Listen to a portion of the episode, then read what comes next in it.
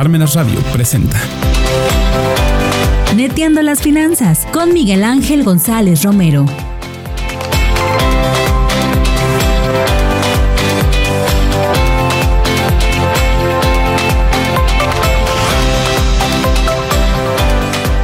Hola amigas y amigos de Neteando las Finanzas, ¿cómo están? Muy buenos medios días. Hoy, 8 eh, de marzo, un día bastante, bastante interesante. Y, bueno, pues aquí en Neteando las Finanzas también queremos contribuir a estos, a estos procesos de diálogo, de visibilización, de crítica. Y, y, bueno, pues hoy lo vamos a hacer así. Soy Miguel González y es un placer estar con ustedes hoy compartiendo la mesa además con una mujer a la que admiro y que he aprendido a conocer y reconocer a lo largo de los últimos casi cinco años porque eh, compartimos la experiencia de hacer el doctorado juntos. Elsa Jiménez, ¿cómo estás? Hola, ¿qué tal? Muy buena mediodía también. Muy agradecida de estar aquí compartiendo también con tu audiencia estos temas que me hacen súper interesantes, necesarios de, socializar y de seguir reflexionando. muy agradecida de, de, poder tener esta conversación. No, hombre, al contrario, agradecido yo que estés aquí con nosotros hoy en una fecha sumamente interesante e importante, ¿no? Eh, pido una disculpa de antemano porque de repente el lenguaje puede ser no el correcto, ¿no? Pero eh, haremos el mejor de nuestros esfuerzos para que lo que lo que digamos aquí, lo que podamos comentar personalmente, lo que yo pueda decir y comentar, sea siempre con el ánimo primero de respeto, de reconocimiento y tres desde un eh, posicionamiento de cómo contribuir a, esto que ustedes eh, encabezan, enarbolan y que muchos de nosotros queremos sumarnos.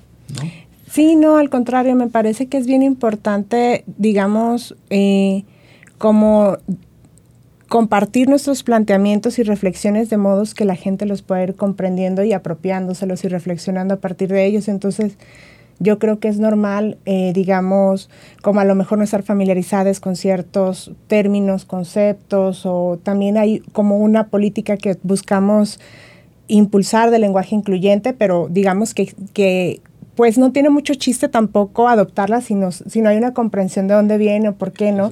Entonces entendemos que es un proceso gradual y que a nosotras mismas o nosotros mismos que estamos en estos temas y en estas luchas también nos ha, nos ha costado como interiorizar y que, que finalmente son apuestas que vamos construyendo en el día a día, ¿no? No es que de un día tú te despiertas y ya eres como una super feminista así eh, con el lenguaje incluyente de bien desarrollado, con todos los conceptos, ¿no? Son, son, procesos graduales y a lo que invitamos a la, a la población en general es sobre todo como a la reflexión, no necesariamente como al adoptar o reproducir eh, eslogans o, o, formas de comunicación con las que no están identificados, sino se trata de, de como digamos, impulsar un proceso que realmente sintamos que nos, que nos hace bien, que que nos compromete, que queremos como llevar en nuestro día a día y eso implica que va a ser gradual siempre, ¿no? Y al contrario, el chiste es como estar permanentemente cuestionándonos, ¿no? Y, y,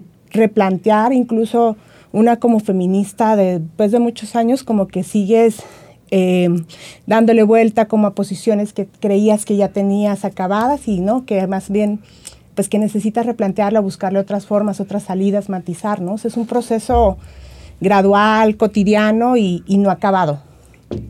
Qué bueno que lo dices porque eso me, hace reflexionar. ¿Te acuerdas cuando en la secundaria, en la prepa, cuando hablaban de liderazgos y demás, te decían, un líder se hace o nace, ¿no? ¿Qué pasa si esta pregunta yo se la hago a alguien que tiene mucha experiencia en este tema de, del feminismo y, ¿Cuál sería tu respuesta, Elsa? ¿Tú, tú naciste feminista, te hiciste feminista, te reconociste. ¿Cómo es ese momento? Porque hoy además es como muy fácil decir soy feminista, ¿no? Pero ¿qué implica eso? Bueno, yo creo que de mi generación, o sea, nadie nacimos siendo feministas. A lo mejor puede ser que ahora las nuevas generaciones con eh, donde se están tratando de producir otro tipo de maternidades, existan, digamos, como eh, condiciones para que niños, niñas, niñas, como que puedan tener como mejor noción o que se intenta socializar de formas como menos binarias o menos jerarquizadas y tal. Pero pues creo que la mayoría de, mi, de, mi edad y todavía incluso jóvenes, o sea, se van, nos vamos volviendo feministas. Y hay un eslogan que dice que cada quien se vuelve feminista con su propia historia, ¿no? Y creo que es verdad, o sea, finalmente es a partir como de, de las revisiones que haces en tu vida, en donde vas ubicando como injusticias, vas ubicando eh, tratos denigrantes, no dignos, vas ubicando formas de, eh, digamos, como candados que se ponen sobre las vidas de hombres y de mujeres para que asumamos ciertos roles, que tenemos que ser así, que los hombres nos lloran, que las mujeres siempre somos como, eh, digamos, eh, dulces y perdonamos todo, etcétera. O sea, como que te empiezas a cuestionar como estas narrativas y es a partir de ahí que vamos llegando a los feminismos, ¿no? Entonces, para quienes estamos en estas, quienes nos asumimos feministas, ha sido una ha sido un proceso que generalmente suele ser como doloroso el darte cuenta, darte cuenta de cómo tú reproduces esos mismos, esas mismas creencias, o sea, cómo tú te relacionas con varones esperando que cumplan el mito del varón sustentador, por ejemplo, que te paguen todo, lo que sea. Eh, y cómo tú reproduces eso hacia ti misma, ¿no? O sea, cómo te violentas porque no cumples los estándares de belleza para las mujeres, etcétera. Entonces, como que implica cuestionar poner en entredicho como todas esas series de, creencias, de comentarios que tienes muy, muy interiorizados.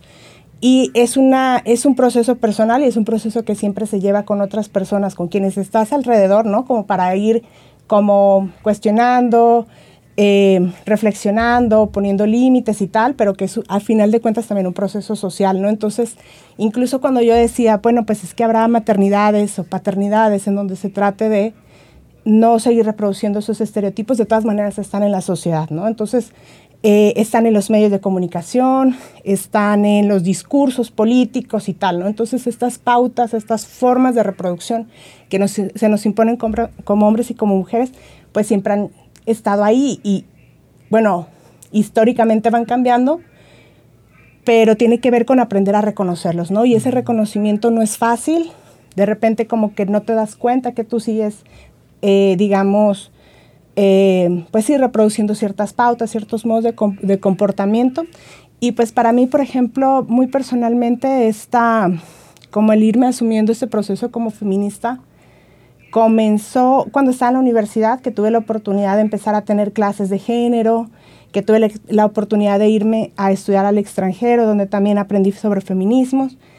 Y, fueron cosas que me fueron haciendo como mucho clic, mucho sentido para poder entender mi propia historia, ¿no? Para poder entender por qué yo me sentía molesta, o sea, como por ejemplo con relación a, ciertos modos de comportamiento que por ser mujer no podía o debería de tener, como ciertos gustos que se asumía que yo debería de tener, em, o ciertas eh, como deseos como la maternidad, o sea, yo debería de ser de, de querer ser madre y no lo deseo, ¿no? Entonces es como ese cuestionamiento que te empieza a hacer clic sobre tu propia existencia, de encontrar a otras con quien resonaba con estos, con estas mismas dudas, con estas mismas molestias, con estos mismos como deseos de cambio.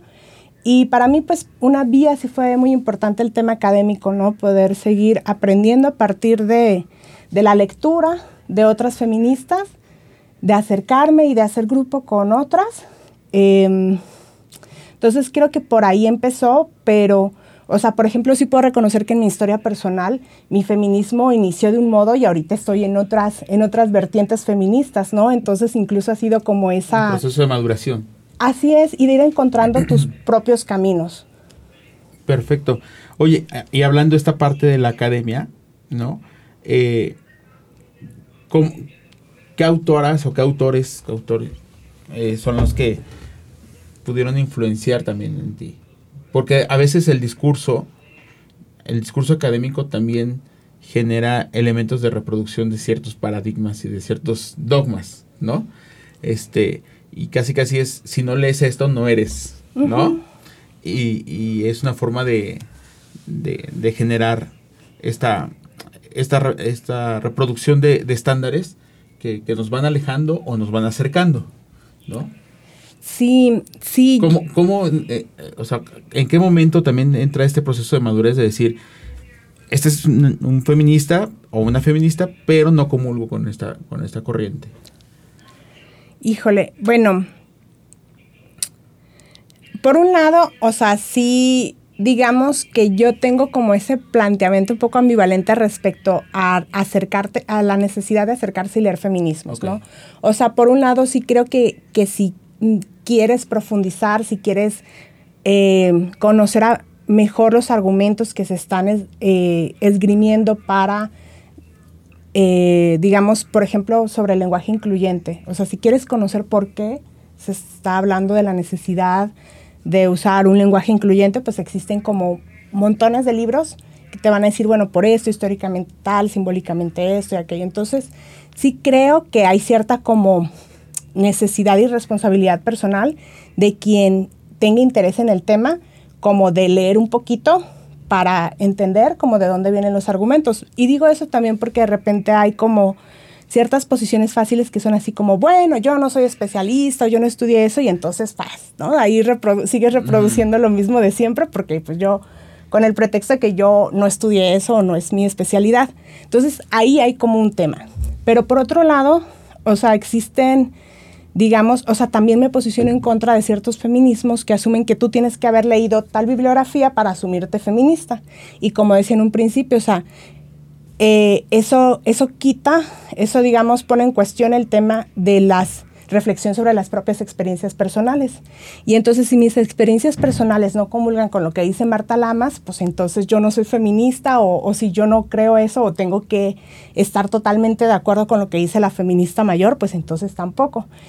Y, bueno, digamos que se trata yo creo como de encontrar un punto medio en donde vamos, por un lado, o sea, haciendo esa necesaria reflexión sobre eh, lo que vivimos, cómo lo vivimos, por qué lo percibimos así. Es una reflexión que se hace en colectivo también, con otras personas. O sea, algo que, que está como muy presente en el feminismo es la necesidad de, de, ser críticas y autocríticas, ¿no? Y entonces si se te dificulta la autocrítica o no tienes como parámetros para asumirlo, pues sí es necesario otras voces que te digan, oye, pero ¿por qué esto? O mira, tú dices tal cosa y haces esta otra, o pues si no, que si dices que si todas las mujeres deberían ser libres, entonces pues cómo estás eh, tratando a las empleadas de, tu local o a la empleada doméstica, ¿no? Entonces ahí, o sea, es como en el caer en cuenta de esos lugares de ambivalencia, de esas falacias, de esas necesidades de, seguir como poniendo en tensión nuestro propio discurso, nuestra propia práctica. Y bueno, la práctica feminista que, es de por sí, digamos, como eh, subversiva necesariamente, ¿no? Entonces tiene como esos componentes a nivel personal, a nivel grupal, a nivel, eh, digamos, como social. Y para todo eso hace falta la reflexión interna y, el diálogo con otras y con otras autoras. Entonces, por ahí va un poco, pero eh, hablando sobre cómo yo construí mi feminismo, pues yo reconozco o sea, que como mi feminismo lo encontré en la universidad, digamos que las autoras que están más reconocidas en la academia pues son, eh, son feministas blancas, principalmente europeas, anglosajonas, de clase media alta y con estudios universitarios. Entonces, eh, pues yo inicié así, pero digamos que mi propia, como mi propia experiencia y, y las como inconsistencias que yo encontraba en ese discurso me hacían tener la necesidad de, buscar otros feminismos. Y ahí, de ahí ha sido el encuentro con feminismos populares, feminismos negros, feminismos decoloniales, em, feminismos comunitarios, que son a partir de lecturas, pero también a partir de, de digamos, entrecruzar las luchas feministas con otras luchas antirracistas o antipatriarcales, ¿no? Entonces, en el encuentro con esas otras y desde la lectura de esas otras autoras. Ahora, como qué autoras yo diría que ahorita comulgo con ellas y que me parecen así como súper potentes y necesarias, pues una de ellas, por ejemplo, sí sigue siendo una, una europea, que es, por ejemplo, Silvia Federici, que se me hace como bien necesaria, bien potente, que nos da muchas pautas para comprender muchas cosas. El, e, ese articulación entre patriarcado y feminismo, ¿no?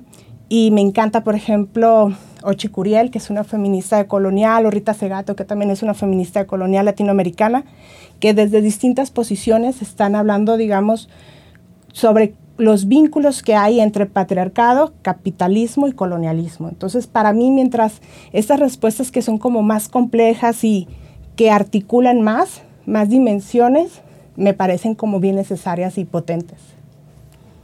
Qué bueno que nos los explicas, este, Elsa, y te lo agradezco mucho porque hoy, hoy tradicionalmente los 8 de marzo hay una manifestación, hay una marcha de ustedes las mujeres y de quienes se suman en estos colectivos.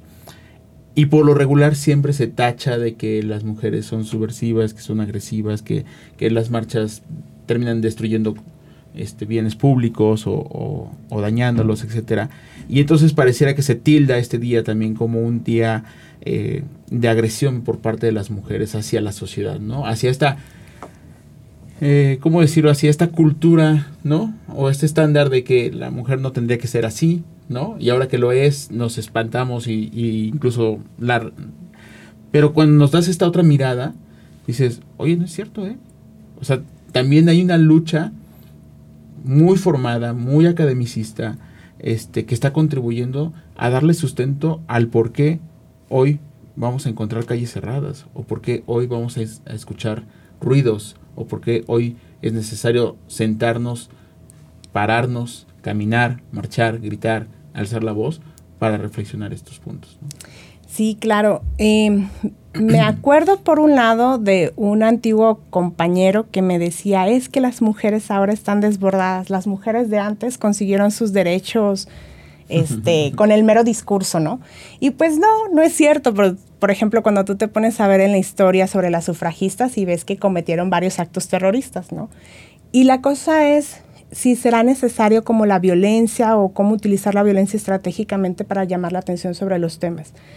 Em, creo que la respuesta es compleja. Por un lado, tiene que ver con la, digamos, los tiempos actuales para cualquier chica, adolescente, incluso mujer adulta, mujer de mi edad, em, son como bien adversos. O sea, tú no puedes hacer o corres demasiado riesgo simplemente por salir de la noche, por salir con personas que a, veces, con, o sea, desconocidos o que son tus amigos, eh, por transitar por ciertas partes. O sea, no es que no lo puedas hacer, es que simplemente las ciudades, el campo, se han vuelto adversos para las mujeres. Y es una situación en donde las vidas de las mujeres corren grave riesgo. O sea, tenemos índices altísimos de mujeres asesinadas, de mujeres que han sido agredidas sexualmente, de mujeres que están desaparecidas seguramente con fines de trata. Y, lo que se pretende con todas estas marchas y con estas movilizaciones es desnormalizar esa situación. Esa situación es muy grave, no debería estar pasando. Se tiene que hacer algo para contrarrestarla. Y lo que vemos es que las medidas que se toman siguen siendo insuficientes, siguen siendo de maquillaje, siguen siendo, eh, no van a la raíz de, las causas de estas violencias. Entonces, por un lado, pues hay esa necesidad de, marcar esa, ese sentido de urgencia, ¿no? Y entonces, este tipo de manifestaciones como las, eh, las pintas o el ataque contra edificios o bienes públicos es una forma en la que se busca expresar, o sea, esa rabia y ese sentido como ese de ironía, en donde resulta que hay para muchas personas es mucho más grave que se pinte un monumento que a una mujer se encuentra asesinada, ¿no? O sea, como normalizamos todas las noticias de mujeres, de cuerpos de mujeres, cuerpos feminizados, de mujeres trans que, que se encuentran cotidianamente violentados y cómo nos, nos, hace más ruido como este tipo de manifestaciones. Entonces, hay ese sentido de llamar a la acción. Por otro lado, digamos que también o sea, como feministas nos, nos hacemos autocríticas sobre, digamos, sobre la, la necesidad de adoptar estrategias que sean, digamos, más efectivas, ¿no? Entonces, hay muchas feministas que están desde muchos frentes como tratando de cambiar la situación. Algunas están tratando de hacer desde las leyes, otras exigiendo a la fiscalía, otras, digamos, están desde la lucha porque haya eh, formas en que las mujeres puedan tener manera de, resolver su día a día a través a lo mejor como de economías populares. eh, otras están denunciando actos de, de, agresión sexual, otras están acompañando a niñas, otras a mujeres migrantes. O sea, hay como un abanico de acciones feministas que se están realizando que luego también quedan invisibilizados y entonces lo que se ve es lo que ocurre en las marchas, ¿no? Entonces digamos que como que el llamado sería como a comprender, digamos, como cuál es el sentido de urgencia que se trata de colocar ahí, pero entender que esta lucha no es de un día, sino que, o sea, cotidianamente se están como realizando una suma de acciones de mujeres muy diversas en muchos espacios para visibilizar y para trastocar la situación, ¿no? Entonces, por ahí va un poco como, creo que, el chiste es como que no sea solo un día a las mujeres, ¿no? Sino entender la grave problemática que hay detrás de esas movilizaciones y que se busca, eh, que se busca llamar la atención de toda la sociedad, porque se necesita que toda la sociedad se transforme, que mujeres y hombres dejemos de normalizar esas violencias, de seguir reproduciendo esas pautas y que el Estado haga lo que le toca hacer, ¿no? Entonces, pues por ahí va como, como esos, es lo que se intenta como colocar en estos, como a, partir de esas, de esas movilizaciones colectivas. Oye, y en ese sentido de cómo hacer o qué hacer para que no se quede la lucha en un solo día, ¿no? Porque además parece que se ha ido delapidando el sentido del día. Eh, escuchaba hace unos días a alguien que dijo, es que ya me pidieron que tengo que organizar el foro de las mujeres para el 8 de marzo, ¿no? Y es que, ¿a quién voy a traer? Este, o alguien más dijo, ay, qué bueno que cayó miércoles porque el jueves que es el 9 y seguramente van a ser el día de que nadie viene a trabajar y pues ya nos tomamos el puente y me voy a ir a Veracruz, ¿no? Y lo dijo una mujer. A mí me, me dolió mucho escucharlo. Pero Cosas como, eh, cosas como estas, Elsa, ¿cómo, hasta dónde, hasta dónde en estos momentos eh, la, lo que se hace el día 8 de marzo sigue teniendo un eco real o ya nada más es como empezar a generar una tradición o una costumbre?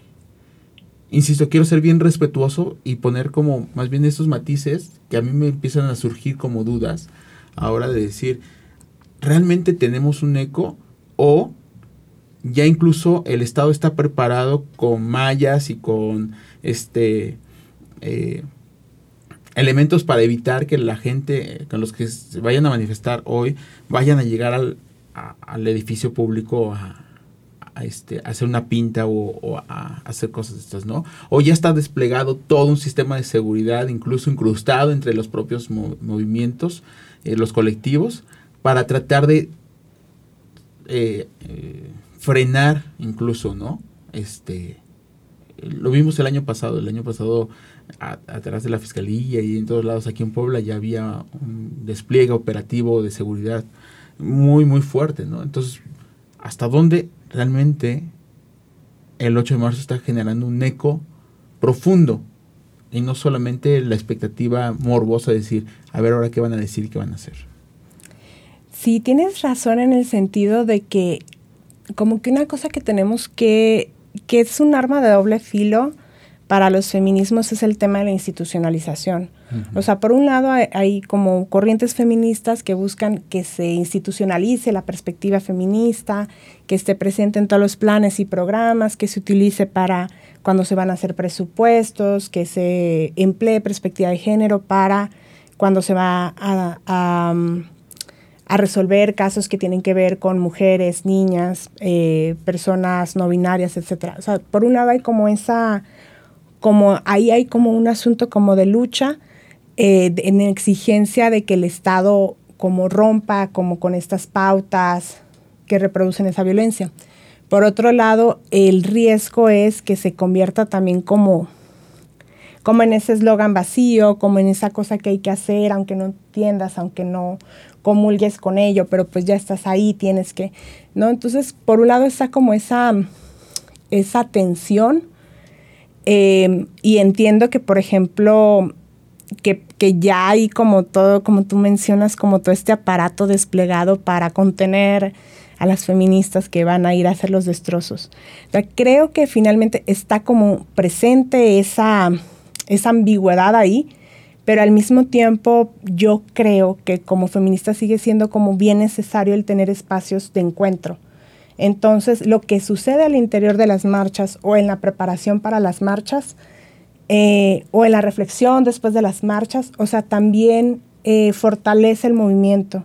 Porque, diga, porque una cosa como muy interesante y valiosa que ha pasado también es que cada vez se suman mujeres más diversas, ¿no? niñas, jóvenes. Eh, me ha tocado, por ejemplo, en alguna marcha que se realiza em, con las personas que tienen el, mercado el 28 de octubre, eh, que se hace solidaridad con mujeres trans. Ahora, por ejemplo, va a haber una marcha en la que están llamando las, las madres, los familiares de personas desaparecidas. O sea, finalmente también tiene su potencia en el acto de congregar y en el acto de unir y en el acto de, eh, de que ahí se dirimen, ¿no? Ahí se dirimen también como diferencias, ahí saltan las diferencias.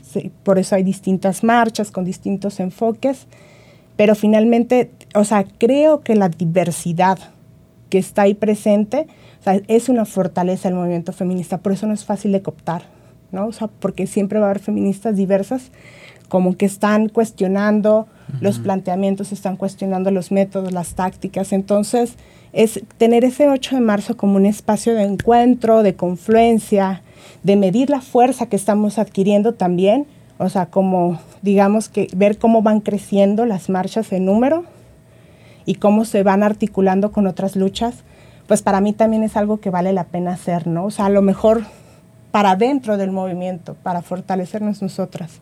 Entonces yo creo que, que aunque tenga sus, digamos, sus riesgos, también es algo que vale la pena seguir haciendo. Y que no hay que dejar de hacer. Ajá. ¿No? Y no, y no solamente un 8 de marzo, sino cada, cada que se pueda, cada que se deba y cada que eh, sea necesario volver a poner en el centro de la discusión y de la visibilización eh, estos fenómenos sociales históricos en el que somos víctimas todos. Y hay una cosa muy importante que tiene que ver también con el tema como de poner los cuerpos en los espacios públicos, ¿no? O sea, porque los espacios públicos, las vías se convierten como en vías para autos, ya no, no son espacios hostiles para muchas corporalidades. Entonces también como reclamar el uso de ese espacio, ¿no? Y reclamar que las mujeres podamos ocupar esos, esos espacios de los que usualmente estamos siendo como, en donde estamos, estamos siendo violentadas, en donde tenemos que, que como que replegarnos, ¿no? Entonces hay también como una parte importante en dar esa lucha ahí. Esa, aquí el tiempo se va como agua. y yo quiero agradecerte muchísimo que hayas aceptado venir a, a, Neteando las Finanzas y que habláramos con estas netas, ¿no? Este, y desde aquí podamos contribuir a hacer algo. No sé qué. No sé qué logramos después de esta charla, pero que ojalá sea algo que, que apoye, que fortalezca, que, que siembre, ¿no? Y que después coseche en estos ambientes. Así que pues agradecido contigo por esta oportunidad de, de platicar, de platicar contigo y de dialogar y de, de tener estos espacios de encuentro. No, al contrario, para ti muchísimas gracias, porque yo creo que a final de cuentas os ayudan a generar resonancias, ¿no? Y estas dudas que tú planteas, pues seguramente las comparten como muchas personas más. Entonces es. Es, muy bueno tener como esa posibilidad de, de, de, seguir como invitando a la reflexión, ¿no? Y, y de interpelarnos por lo que está pasando. Muy bien, pues ¿Con qué te despides? ¿Cuál sería el llamado, el mensaje final de, Elsa hoy, en este 8 de marzo? Pues yo creo que sería un llamado como a, hacer, a, digamos, a poner en cuestión algunos estigmas que todavía hay sobre los feminismos para intentar un acercamiento que nos lleve como a, a comprender como de dónde viene esa lucha, para qué, porque, o sea, como tú bien decías, a final de cuentas tiene que ver con reclamar situaciones de violencia que nos, que nos suceden como mujeres y como varones cotidianamente em, y que están dejando saldos muy, muy duros. Estamos hablando de, las últimas cifras son de 11 mujeres asesinadas al día. Estamos, necesitamos tomar conciencia de eso y más allá de seguir estigmatizando un movimiento que a lo mejor no comprendemos, o sea, intentar como esos acercamientos que se me hacen bien necesarios. Perfecto. Muy bien, pues Pues ánimo y si alguien quisiera contactarte, solidarizarse con, con las causas, conocer un poquito también de lo que estás haciendo desde el ámbito académico, etcétera. Algunas de las chicas seguramente que nos están viendo estará diciendo, wow, Híjole, bueno, pues les dejo mi correo personal Sí, claro. eh, para estar en comunicación. Es el saibet con i latina v e w t e al final arroba gmail.com. Eh, y pues sí les llamaría porque existen como montones de páginas en Facebook que también como son alusivas a, a, a estos temas. Yo les invitaría muchísimo, por ejemplo, a seguir a Cuatlico y Siempre Viva, que me parece como una organización de colonial eh, popular en Puebla como muy potente. Eh, por ahí para empezar.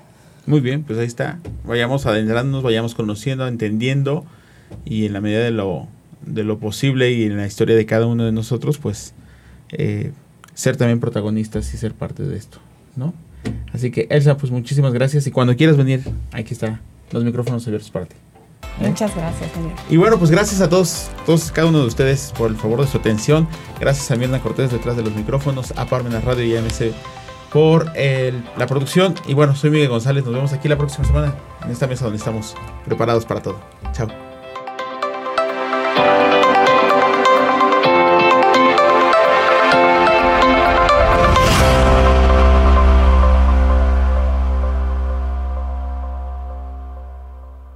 Parmenas Radio presentó Neteando las finanzas